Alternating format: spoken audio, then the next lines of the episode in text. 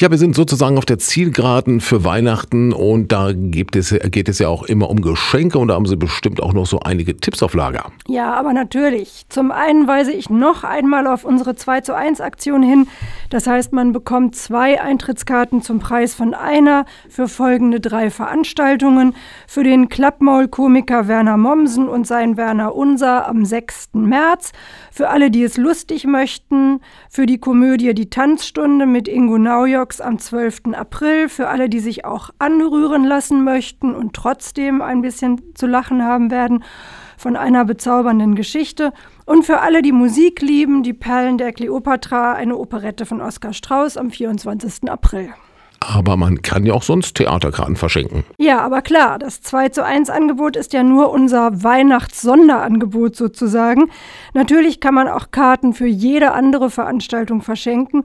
Und am schönsten ist es ja, wenn man mit dem oder der Beschenkten dann gemeinsam ins Theater geht, weil was ist schöner, als gemeinsame Zeit zu verschenken. Oder haben Sie da noch so einen speziellen Tipp auf Lager? Ja, vielleicht, wenn das Geschenk nicht ganz so teuer sein soll, eine Vorstellung im TAP in unserem Theater auf der Bühne.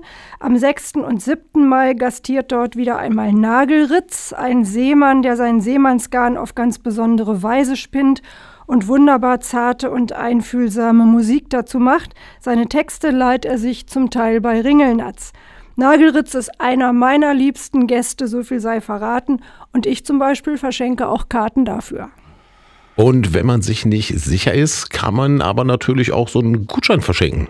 Ja, das ist natürlich immer die Nummer sicher Variante. Gutscheine in beliebiger Höhe bekommt man an unserer Theaterkasse und die Kolleginnen sind noch bis zum 23.12. zu den bekannten Öffnungszeiten für Sie da, liebe Hörerinnen und Hörer. Dienstag, Mittwoch und Freitag von 10 bis 14 Uhr, Donnerstag von 14 bis 18 Uhr und auch noch am Samstag von 10 bis 13 Uhr.